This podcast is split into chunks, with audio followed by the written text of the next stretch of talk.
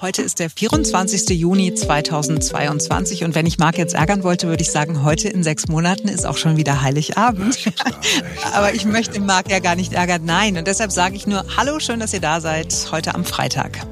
Es ist der letzte Schultag für die Kinder in Nordrhein-Westfalen. Am 27., also am Montag, beginnen dort die Sommerferien und dann schalten die Bundesländer nach und nach alle in den Urlaubsmodus. Zuletzt sind wie immer die Bayern dran. Da beginnen die Ferien am 1. August. Ja, und ob in München, Frankfurt, Köln, Bonn oder Berlin, es ist überall das Gleiche. Die Abreise in den Urlaub könnte ein echtes Problem werden. Das hat sich in den vergangenen Wochen und Monaten ja leider auch schon abgezeichnet. Wir sprechen heute darüber, welche Rechte ihr als Flugreisender habt und wie ihr die auch durchsetzen könnt bzw. müsst. Wir sind Simone Panteleit und Marc Schubert. Jetzt beginnt ein neuer Tag.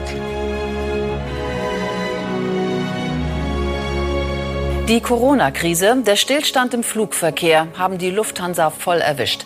Dem Unternehmen droht die Insolvenz, es braucht Staatshilfen und muss sparen. Mehr als 20.000 Arbeitsplätze sind in Gefahr, doppelt so viele als bisher befürchtet. ja, das war die Tagesschau vor zwei Jahren mitten in der Corona-Krise. Abgesehen davon, dass es heißen muss, doppelt so viele wie und nicht doppelt so viel als. Das war natürlich eine Krise. Die Staatshilfen hat die Lufthansa inzwischen zurückgezahlt. Die Corona-Einschränkungen sind auch Geschichte. Es könnte so richtig losgehen, aber von dem einen Problem geht es in das nächste. Der Lufthansa fehlt das Personal, offensichtlich genau das Personal, das sie während und wegen der Pandemie abgebaut hat, so sagt es die Pilotenvereinigung Cockpit. Ja, und es ist nicht nur die Lufthansa, es ist auch so bei den anderen Fluggesellschaften und beim Bodenpersonal ist es auch nicht besser. Während der Pandemie haben sich die Leute einen anderen Job gesucht, weil sie eben in ihrem alten Job nicht arbeiten konnten und weil diese Jobs nun besser bezahlt werden, kommen sie auch nicht zurück. Die Bundesregierung hat einen Stab eingesetzt, der die Probleme beheben soll. Es sollen zum Beispiel Menschen aus der Türkei angeheuert werden, ist eine Überlegung. 2000 Mitarbeiterinnen und Mitarbeiter fehlen in Deutschland. Eine Idee könnte ja auch sein, die Menschen einfach besser besser zu bezahlen. Aber das geht natürlich nicht, weil das Fliegen ja unbedingt billig sein soll, denn sonst fliegen wir nicht mehr. Also es ist äh, ein hausgemachtes Problem, an dem wir alle irgendwie mit Schuld sind. Und so kommt es, dass in diesem Sommer weniger Flugzeuge starten werden, als starten könnten. In Deutschland und in Europa ist das auf jeden Fall so. Zig Flüge sind gestrichen worden und es werden wohl noch mehr werden. Ja, und hinzu kommt, dass die Abfertigung nicht an jedem Flughafen besonders effizient ist. Ein Beispiel für das geht gar nicht ist natürlich der Flughafen in Berlin, der BER. Ich habe es leider in dieser Woche wieder selbst erlebt. Also zum Beispiel, Menschen stehen äh, an, um äh, durch die Sicherheitskontrolle zu kommen. Das ist erstmal nichts Besonderes. Irgendwann ich habe da auch gestanden. Irgendwann kommt dann jemand und sagt, ähm, Entschuldigung, das hier ist allerdings nur für die Businessklasse. Das ist die Priority Lane. Jetzt kann man sagen, ja, ist das denn nicht ausgeschildert gewesen? Doch, äh, es ist ausgeschildert äh, gewesen, aber man sieht das Schild erst, wenn man ganz, ganz vorne ist. Und so sind dann Menschen, die die ganze Zeit gewartet haben, weggeschickt worden und mussten zu einem anderen Eingang laufen, um sich dort wieder hinten anzustellen. Also, ich bin dann durch den durch dieses Ding da durch, das ist ja dieser Körperscanner, ne, wo man sich so, mhm. so hinstellen muss. Und dann hat er bei mir am, am T-Shirt, ich habe es jetzt, die Zahl weiß nicht mehr, fünf oder sechs so Punkte entdeckt. Ne? Da erscheint ja auf dem Bildschirm, das musst du nochmal kontrollieren. Das war mhm. nur das T-Shirt. Äh, Baumwolle, da wäre jetzt kein Metall dran oder so. Der Mann musste also dann nochmal gucken, ist da wirklich nichts, ja, alles in Ordnung. Ich sage, ja, woran liegt denn das, dass er jetzt auf einmal anspringt und so? Sagt er, ja, die Maschinen funktionieren echt äh, nicht richtig, das nervt total.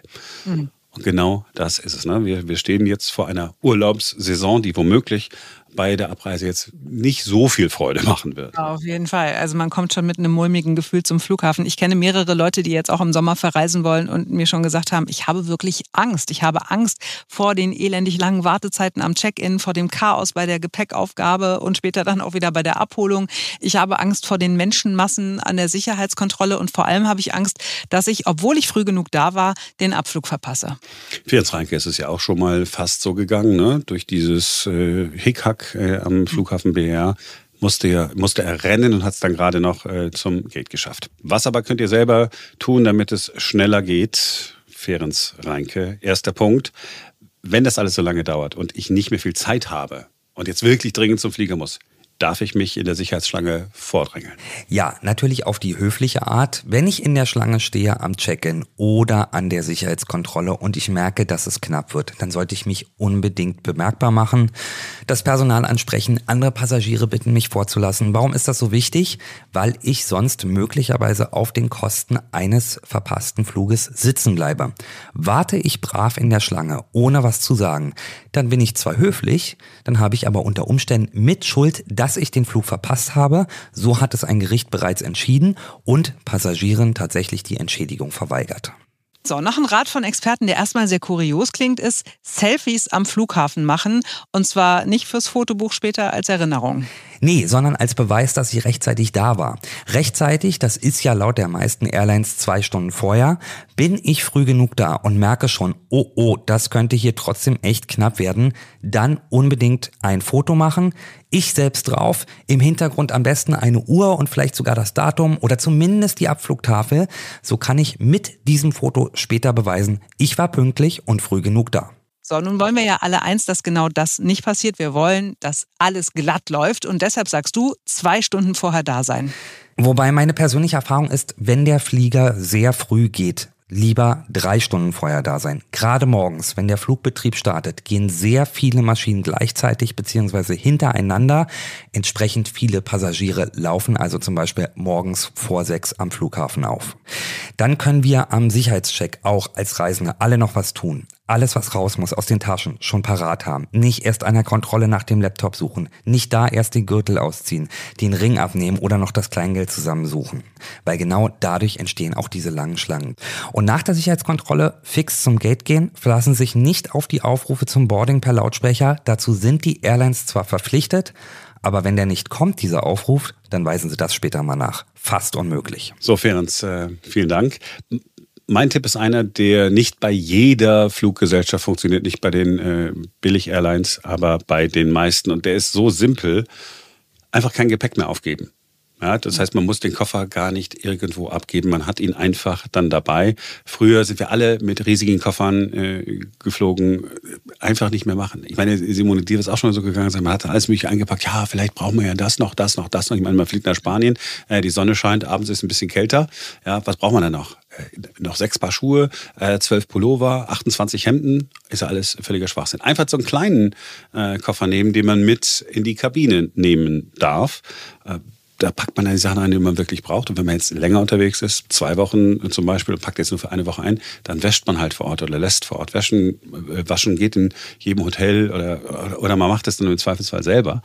Ähm, so, jetzt kann man sagen, ah, manchmal ist es nämlich so, also ich habe es ja selber auch schon häufiger erlebt, wenn dann doch die Maschine total voll ist. Dann gibt es nicht mehr genügend Platz für all diese Koffer da in diesen, wie heißen die, Overhead-Kabinen, diesen, mhm. die, die, diese, da wo man, da, über den Sitzplatz, wo Platz, Gepäckablage. Ja, das ist das, äh, ist das Wort. Ähm, und dann wissen die aber vorher schon, ah, okay, könnte so voll sein. Dann nämlich fragen die direkt am Gate, äh, will jemand äh, sein Gepäck aufgeben oder sagen, sie, ab, sie müssen jetzt ihr Gepäck aufgeben. Dann ist der Vorteil, das Gepäck gibst du dann da auf, muss nirgendwo mehr hin. Die machen dann dieselben Barcodes dran und es wird direkt in das Flugzeug geladen. Es wird, muss nämlich dann nicht durch diese ganzen Gepäckabfertigungsbänder und du weißt, dass wenn es chaotisch zugeht am Flughafen, du kannst dir dann sicher sein, dass dein Koffer wirklich da drin ist mhm. in dem Flugzeug. Das heißt, du stehst dann nicht da und so, mm, musst du dann anmelden, dass äh, dein, dein, Koffer nicht äh, gefunden worden ist. Und ich bin seit Jahren nur noch mit diesem kleinen Koffer unterwegs. Ich war ein paar Wochen in den USA nur mit dem kleinen Teil hingeflogen, zwischendurch äh, was gewaschen, perfekt. Nie mehr geht der Koffer verloren. So, und natürlich ist es so, du hast eine Schlange weniger. Du musst halt nicht zum Check-in. Ähm, und die Sachen dann abstellen, wo all die anderen Leute stehen, äh, die nicht wissen, ach so, ja, jetzt muss ich ja den Koffer auf die Waage stellen. Ja, jetzt musst du den Koffer auf die Waage stellen. Ach so, ja, jetzt stimmt, sie brauchen auch noch mal einen Ausweis. Ja, da muss man auch die Menschen nicht dabei beobachten, äh, wie sie nicht in der Lage sind, vorbereitet, sich in die Schlange zu stellen. Das ist noch ein ganz entscheidender Vorteil. Das ist ja auch bei der Sicherheitskontrolle so, ne? wo man sich fragt, okay, aber das mit den äh, durchsichtigen Tütchen, wo man seine Flüssigkeiten reinmachen soll, ne? das ist ja nun auch nicht eine Erfindung von heute, sondern das gibt es schon seit ein paar Jahren. Und warum hast du nicht so ein Beutelchen dabei und kannst deine äh, was ist ich, deine Hautcreme, die du unbedingt mitnehmen musst, äh, warum kannst du die da nicht äh, reinmachen? Also das wundert mich auch immer wieder, wie unvorbereitet die Leute dann an der Sicherheitskontrolle ist, weil ich immer schon alles irgendwie parat habe, sofort in diese in diese, diese Wanne da reinschmeiße und auch schon die Schuhe ausgezogen habe. Und ich bin da immer total schnell durch, wenn ich dann endlich dran bin. Und wundere mich doch immer wieder, wie andere Leute dann so seelenruhig und dann siehst du schon, sie haben noch den Gürtel an und sie werden gleich gefragt werden und dann sagen sie, ach so, ja, ach nee, stimmt, ja. Und ja, ich habe auch noch Münzen in meiner Hosentasche. Stimmt, also gut, dass Sie mich darauf ansprechen. Ansonsten äh, noch ein anderer Tipp, also ne, abgesehen davon, dass man an der Sicherheitskontrolle sich auch ein bisschen Mühe geben kann, dass andere nicht so lange warten müssen. Bei manchen Airlines ist es ja so, dass du dein Gepäck abends schon abgeben kannst. Also wenn du tatsächlich mit einem großen Koffer reisen musst, bei meiner Tochter war es zum Beispiel letztes Jahr so, die ist nach Spanien gegangen als Au-pair-Mädchen und da war klar, die kann jetzt nicht nur zwei Kleidchen mitnehmen und ein paar Sandalen, sondern da wird auch ein Winter kommen und so, ne? Ähm, dann haben wir einfach abends schon äh, den Koffer aufgegeben, dann war der schon weg und am nächsten Tag ist sie ganz entspannt in den Flieger gestiegen und hatte nichts mehr mit dem dicken Koffer zu tun. Genau, und dann gerät man nämlich da auch nicht in Stress, dann wird äh, der Koffer schon so äh, einsortiert, dass es dann funktioniert. Also ähm, am äh, BER in Berlin würde ich das nicht garantieren. Eine Geschichte noch, weil, weil wir ja gerade am Lästern sind und ich, ich muss es ja dann äh, wirklich sagen, diese Nummer, wenn du dann am BER angekommen bist, hattest vielleicht einen schönen Urlaub. Du hast es geschafft, äh, dass, äh, dass du einen Flug buchen konntest. Dann hat, hast du es geschafft, rechtzeitig in diesem Flieger zu sitzen. Er ist auch gelandet, alles ist super gewesen, hat viel Freude. Dann kommst du in Berlin zurück. Und dann denkst ah Mensch, ist jetzt nach 22 Uhr, jetzt mit öffentlichen Verkehrsmitteln, das ist, dauert jetzt echt zu lange, ich will ein Taxi. Dann ist das in Berlin die also es ist so eine absurde Regelung. Denn dieser Flughafen BER liegt nicht in Berlin, sondern der liegt in einem Ort namens Schönefeld. Dieser Ort Schönefeld gehört eben nicht zu Berlin, ist nicht Berlin-Schönefeld, sondern Schönefeld ist im Landkreis Dahme-Spreewald. Und in Berlin gibt es Konzessionen für Taxis und im Landkreis Dahme-Spreewald auch. Jetzt wollten aber beide Gemeinden natürlich, dass ihre Taxifahrer zum Zuge kommen. Also hat man gesagt, Mensch, 400 ähm, Lizenzen, da Fahrgäste mitzunehmen, gehen nach Berlin. 400 gehen in den Landkreis Dahme-Spreewald. So kann man sagen, ist ja völlig in Ordnung. Dann gibt es aber eine weitere Regelung.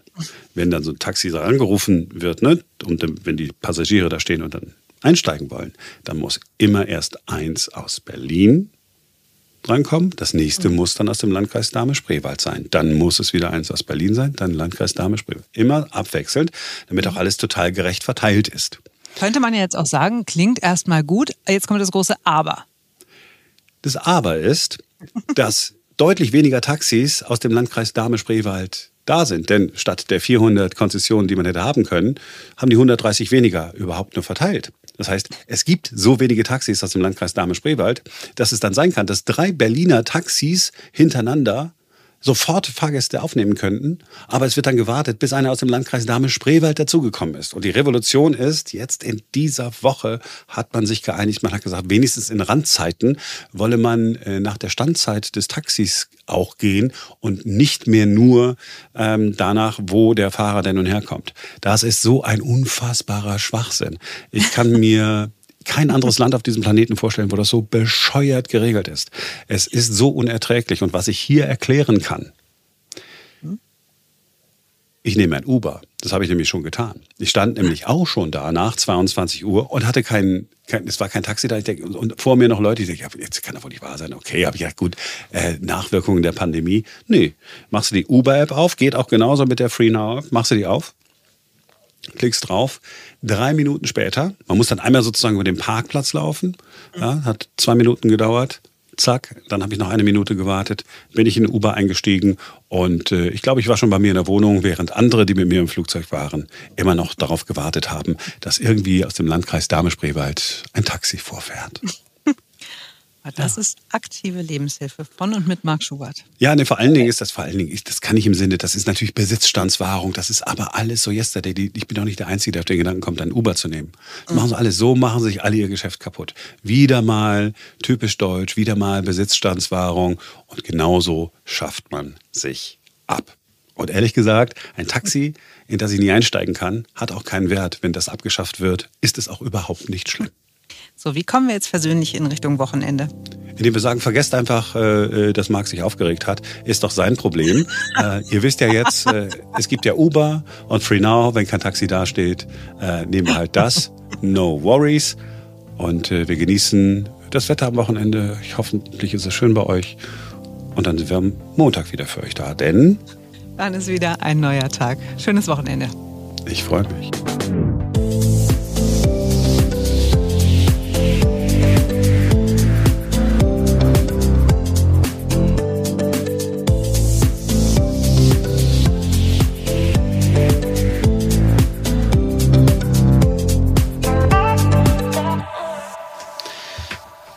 Ja, also. Also, ich, also oder, das, oder bin ich jetzt wieder zu. Also ist doch, ich, nein, nein, nein, das ist total doch, richtig. Du hast doch hier mit allem recht, was du sagst. so.